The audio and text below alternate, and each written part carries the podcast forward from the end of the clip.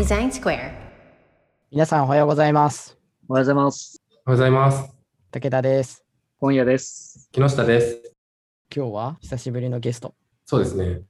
はい。しかもあれじゃないですか。最多人数収録。過去最多人数収録。そうだね。5人。5人です。えっと、2人の、イエンタのデザイナーの方に、デザイナーでいいのかデザイナーの方に来てもらってます。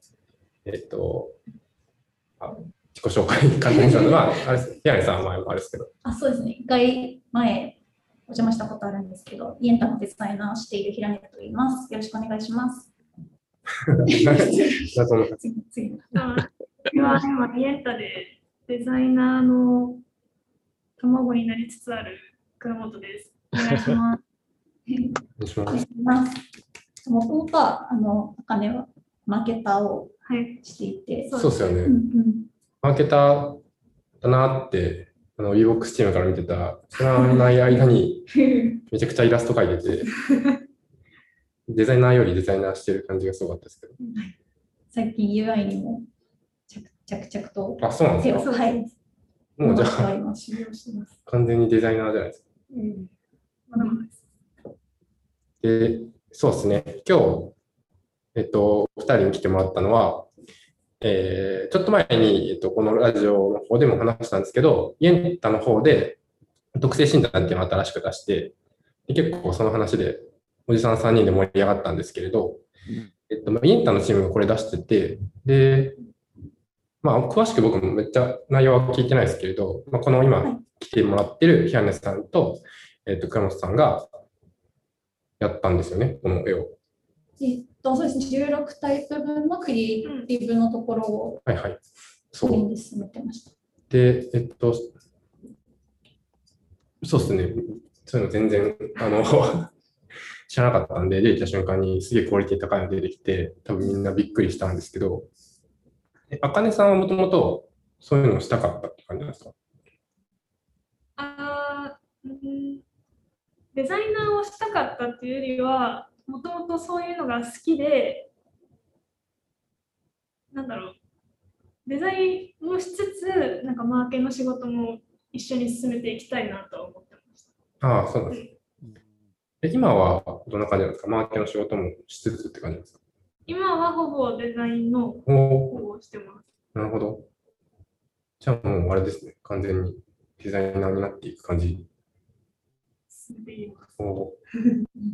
れは、それはあれですか？やっぱ広告打つとかそういう中でデザインできた方がいいなみたいな流れだったのかな？そうですね。ああ、なるほど、なるほど。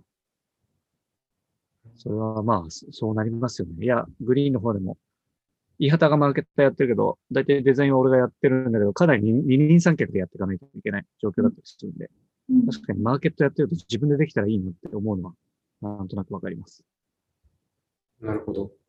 うんそれじゃあもともと、このイエンタの適正診断やる前も、そういうのをちょこちょこ作ってたりとか。作る時もあれば、えっと、依頼して作ってもらう時もありました。平根さんとかに？あ村上さんがあ作る、のなるほど。そう村上さんが結構やってたのか。はい。なるほど。そしたら、もともとじゃあこれって多分作るってなった時に、誰かが、そもそもこれってこういう絵を入れようみたいな話とかは、どれぐらいあったんですか？その、なんていうのかな。うんそうですね、そもそも特性診断っていうものを作ろうってなったときに、やっぱり他のものとかを見ていると、結果が出てくる部分で、結構イラストっていうか、こういうタイプですみたいなのがグラフィカルに分かりやすくなっていることが多いなっていうのはあって、はいはい。まあ、なので16タイプ分そうです、ね、そういったアイキャッチというか、ページを作る必要があるっていう前提のもと、走り出したプロジェクトではなるほどあ。りました。でこれさ、ど、うんどっちがさ、まあ、やった人わかると思うけど、特性診断するとタイプの絵が出てくるじゃないですか。うんあの絵自体はどっちが作ったんですか？え、人、人ってことですか？あ、そうです、そうです。あの、あかねさんとひらねさんがいて、あの絵を描いたのはどちらなのかなっていう。えっと、この、えっと、あれですね、結果ページに出てくる画像にあ、関そうです、そうです。しては、えっと、結構いくつか細かいステップが 実は分解するとあるんですけど、うんなんかそもそも各タイプに対してどういう要素を入れていくかみたいな議論は結構大人数で行っていて、あ、なるほど。うん。そのこのタイプを正しく表現するにはどうしたらいいんだうんっていう話で言うと、岡さんとかカッキーとか、うんうんビーボックスっていうのも含めて、アカネと私とはいはい。4人でかっちり議論して、でちょっとラフに、なんだこういうものがあったらいいんじゃないかっていうものを書いていって、で、まあ、その、うん。えっと、ラフ書きをベースに、えっと、全部のタイプのテイストを合わせる必要があるって言って、うん私が下書きをさせていただいて、で、その人の部分、ポリゴンになってるあの緻密な部分があると思うんですけどうん、う んそこを、えっと、あかねの方にあ、そういうことなんですね。お願いして、うんなるほど。で、最後に私が会計をつけたっていうような感じで結構細かいステップにど。なるほど。分かれてちゃんとじゃあ、プロジェクトでやってってるんですね、なんか、綺麗に。まあなんか一応結構長かったですね、そういうプロジェクトとしては。今これちょうど、あの、今画面で、えっと、僕の診断結果が出てるんですけれど、洞察力に満ちた共感者、あ、見てるんですけど、洞察力に満ちた共感者って言って、えっと、正面、あの、おお女の人、まあ人かな？人がちょっとこう立って悩んでるみたいなポーズをしている、何かを考えてるみたいなポーズをしていて、で、周りに、えっと、えー虫眼鏡だったりとか、ハートだったりとか、あとグラフだったりとか、なんだろう、なんかちょっと思考の、んなんていうかな、オブジェみたいなのが入ってるっていう感じですかね。でこういう、なんか最初に洞察力に満ちた共感者だったら、こういうなんか要素だったりとか、うんうん人はこんな感じの、なんていうか考えてる人がいいよね、みたいなところは、みんなで決めて。で、それを大体したいというか、簡単にこういう風なレイアウトがいいんじゃないかっていうのを平井さんが起こして、それを、えっと、倉本さんにパスして仕上げ、仕上げるというか、あのグラフィックに起こしてう、んうん。最後、平井さんがちょっと仕上げるみたいな流れ。そうですね、まあ、人と背景と完全に分割して、なるほど。はい、なるほど。結構、いや、すごいなと思って、16個このクオリティで作ったのは、数が多かったですね、とにかく。そこが一番そうだよね。ポイントですね。これってちなみにあれなんですか ?1 個ずつ、まず1個作ってみて、このクオリティでいこうって言ってやったのか、全部をこう、一気に作り進めていったのかっていうと、まずその、ベンチマークになる1個作って、じゃあこのクオリティでこのテイストでやろうみたいな感じにやっていったんですか？そうですね。うんなるほど。その、なんだろう、全タイプのラフというか、要素決めまでは、あの、普通にわりかしスムーズって言ったらあれですけど、進んだんですけど、とそこからやっぱり最後どういうテイストにしていくかっていうところがちょっと苦戦した部分でははいあって、どういうところが苦戦したんですか？そうですね、ポリゴンスタイルはいはい。あ、これ、でなるほど。行きたいっていう話はもともとしてたんですけど、その、まあ、なんでしょう。っていうのはなんか適度な、なんだろう、その適度な無機質感と、その、なんだろう、人、キャラクター性をなんか両立させたいみたいなのがはいはい。うん。あって、なんかその平面のイラストになっちゃうと、どっちかというと、その温かみっていうか、なんでしょうね。その、いうていうな、なんかサービスと溶け込ませようってなったときになんか、あ、もう説明できないな。その、ポリゴン化することで少し、その、なんでしょう、人、人すぎない雰囲気がはいはい。出せるねっていうので、できればそっちを行きたいっていうはいはい。話を、なんかビジネスマッチングのはいはい。アプリだっていうのもあって、そっちのテストを試行してたんですけど、まあ、言うてそのやっぱポリゴンっていうのが難しい、難易度が高い、なんかどのぐらいポリゴンを分割するのかとか、真面目にやったら 3D モデルとかになっちゃう。それは多分、多分スキルとかが多分必要になってくるから結構大変だなと思ったんですけど。ですね。なんか結構粗さとかいろいろ試したよね。しましたね。ああ、そうなんだ。いなんか大きめのポリゴンに分けるパターンと、や、そう、聞いた話だと、これは手で頑張ってなので作ったっていう話をしてたので、これをじゃあ一個一個もう、じゃあ、ポリゴンっぽく見えるように、色とか大きさとかも調整しながらバランスとか作っていったっていう感じですか？それはすごいなと思って。そこはもう、あかねが、だいぶポリゴン職人になってくれて。すごい、本当に今ちょっとすごいなと思って。若干、まあ結構、いい意味で、僕とかはもう年数が経ってきたので、なんか作るときにどうしても費用対効果とかも考え始めるから、うんある意味そうなった瞬間に、あ、なんかもっと簡単な方ないかなって多分考えちゃいそうだなと思ったりとかはいするんですけれど、なんかそこを、なんかいい意味でちょっとバカバカっぽく、ちょっと正面突破で行こうってなったのは面白いなと思って、うんでちゃんとクオリティついてきてるのは、まあ、なんか面白いなっていうふうに思いました。いや本当にすごいと思います。いや、確かに、あかねの根性を、いや、本当だね、多分。プロジェクトに。えー、16個だもんね。うんうん結構大変そうだね。大変ですよ。だって時、間的にも結構かかったってことなんだね、じゃあ。そうですね。2週間、3週間とか。ああ、何週間でやったの？うんそんぐらいいくよね、これ。てか、上の1枚だけじゃないもんね。その真ん中にさ、なんか、あえっそうそれもあんだ挿絵的なものもあるもんね。そうそう。これは、どっちが？こっちはもう完全にあかねが一人で。あ、そうなんだ。はい。え、ちなみにこれって、これも16、16個？16枚32枚の画像をポリゴン化したってことだよね。そうですね。なかなかな。下の方は書き起こしてるもんね。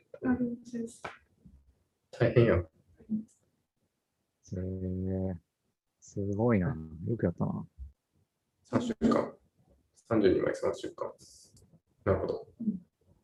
ポリゴンだとあの色味の調整が入った瞬間に結構うん。全部のパーツの色を微調整していかないといけないとかがあって、うんうんうんあの大変だったなってですね。思ってみたんした。これあの、緑系は何色かとか、紫系は何色かみたいな、初めに決めてたの？その、何色でいきますみたいあ色に関しては、そうですね、うんテイスト合うようにっていうことで、一定そのカラーパレットみたいなものをうんな。うん。うんしていて、なんか大きく16タイプって4つの分類に分けられるんですけど、うん特徴によって。で、なんかその4種類ずつは同じテーマカラーというか、うんうんえっと、緑とオレンジと青と紫うんがベースとしてあって、うん。でもそれに合わせる、なんでしょう、差し色みたいなものとかをパレットとして、そうですね、作って、でそれをポリゴンに当てていくみたいな。黄色、これだと黄色、まあ、えっと、同数軸に満ちて共感者が、どれか、どれ、どれになるかあれですけど、えっと、緑。あそうです、緑のグループ。グループで、差し色は黄色の方になるみたいな感じですか？えっと、紙の色、そうですね、っていう意味で言うと、そこが差し色として入ってて、もともとは肌の色もちょっとタイプによって分けようとしてたんですけど、難しいやつだ。そこはちょっとあのあのー難しかったので、ピンク色というか、に統一して。はいはい。はい。また別のね、文脈が入っちゃうから、難しいやつですね。そうで。最近のそうです、そうです。ダイバーシティ的な話が入っちゃうから。もう今後必要になったらいろんなバージョンを作ることで落ち着きました、そこは。さっきちらっと話出てましたけど、4種類つく、よえっ、と、だからトーンが4つあったっていう話で、うんうんその、出来上がったというか、出来上がりに近づくのかな、どういうふうに決めたかわかんないですけど、その4つのトーンってどうやって決めたんですか？なんか途中で変わったみたいな話が今ちらっと出たけど。えーっと、4つのトーン、えーっと、そのベースの色自体はそんなに変わることはなく、もともと、その4色でいこうって。そうですね、グルーピングによって、えーっと、特徴がそれぞれあのあったりするんで、なんでしょうもうちょっと分析的なタイプが多いとか、なんかそういうイメージに合わせて、色は、なんだろう、4つは固めていって、そうですね。で、その、できれば、なんだろう、色をパッと見たときに、このタイプだって分かるようなパレットが作れたら、すごいいいね。そうんの、ざっくり4分類じゃなくて、各タイプの、なんでしょう、色の組み合わせみたいなものが作れたら、ああ、は16タイプ分ですね。よりいいねっていう話がもともとあったんですけど、まあ、そちらはちょっとその、まあ、そういう意味でその肌の色をちょっといろんな差し色的に2段階色の色にしようとしてたって。ってしてたんですよ。で、まあ、やってみたらちょっとやっぱ人らしくない、なんでしょう、結構肌が青い人とかになっちゃうんで、そうですね、ちょっと難しいねっていうところでそれを断念したっていう。流れでした。そっか。16分類全部に色で識別できるようなルールを決めようと思ってたっていう。もともとはあそうです。そういうことか。そういうことでした。最終的には4つの大きなグループで分かれるぐらいに落と落とし込んだみたいな。広めましたね。はいなるほどな。そっちのパターン見てみたかったですけどね。こんな感じになるのかっていうのも。うん。頑張れば。全然ある。直感的には多分色で 4, 4種類ぐらいの方が認識をしやすいだろうなと。その多分6とか7とか超え始めた瞬間に多分むカラーマネジメントめっちゃ難しくなるだろうなっていうのは直感的には思うけれども、どんな感じになる、その途中の思考の、なんて言うんだろう。うん。えっと、試行錯誤がちょっとうん見てみたいなというふうな。すみませんね。聞いてる人は多分見えないですけど、僕は見てみたいなというふうに確かに。あ、そういえばなんかそう、ちょっと絵になるかわかんないですけど、ノートで変遷とかまとめられたらあ面白いなあ、それは確かにいいですね。うん、いいですね。の方が見やすいかもしれないんで、私の心が折れなければ書いてくれたらいいなと思ってます。色はなんかその、あれで決めてるんですか？その特徴に合わせてみたいな。緑は、とかっていう。そうですね、その色の決め方ですよね。えっ、と、そうですね、あの、のあの MBTI って4つはいはい。アルファベットあると思うんですけど、えっと、N、例えば N と T が入るタイプとかあは、はい何合ってるよな多分 N と T が入るタイプとかは結構分析的な種類のタイプが多いから、なんでしょう。っていうところから、なんか結構分析好きだったり、その資料みたいなものをイメージさせるような色で紫とかかなとかっていう置き方をしていなるほど。て、あの。ああ、そういう感じですね。なんか今、流れでちょっと聞いてた。なるほどな。いや、いろいろと、もうちょっとなんか今、聞きたいことが割と出てきたんですけどはい、そうですね。この辺なんかだだいたいこれぐらいの感じで。いや、なんかああるんだったら聞いちゃってくださいよ。なんですか全然聞けちゃうけど。で さ、最後にちょっとはい聞いときたいな。なんか、もうそろそろ締めなきゃいけないですけれど、最後に聞きたいかと思ったのが、一番これで大変だったなって思うところって、それぞれとこうですかね？それぞれ、じゃあ、あかねから。大変だったところ。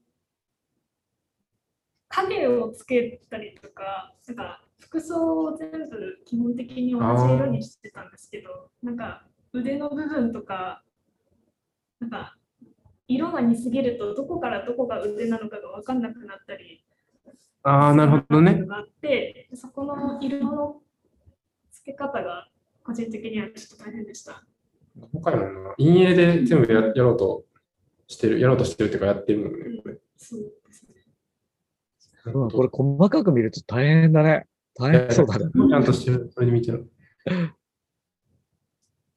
なるほど。ああ、なるほど。素晴らしい。そこを試行錯誤して仕上げてくれている印象があります。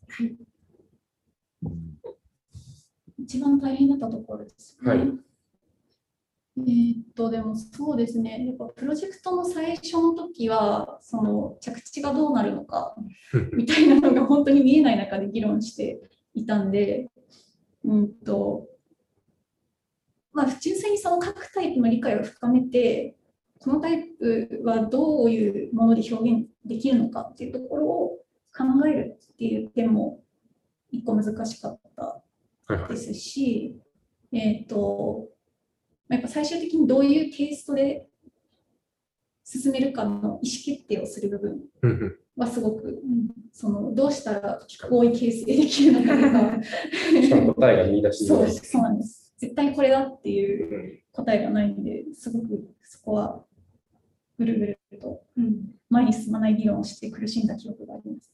最終的にどうやって決めたんですか？最終的には、やっぱりその、まあ、一定、その、議論に入っているメンバーがクオリティ出せるだろうって信じられる方向性っ。ていうのはぼんやりと見えてきてはいたので、その上で、うんと、作る、やっぱ作り手、まあ、特に今回一番手を動かしてくれたバネとかが、えっと、この方向性なら走りきれるって信じられる道を、もうこれで行こうって、いいやって決めたっていう。形でしなるほどね。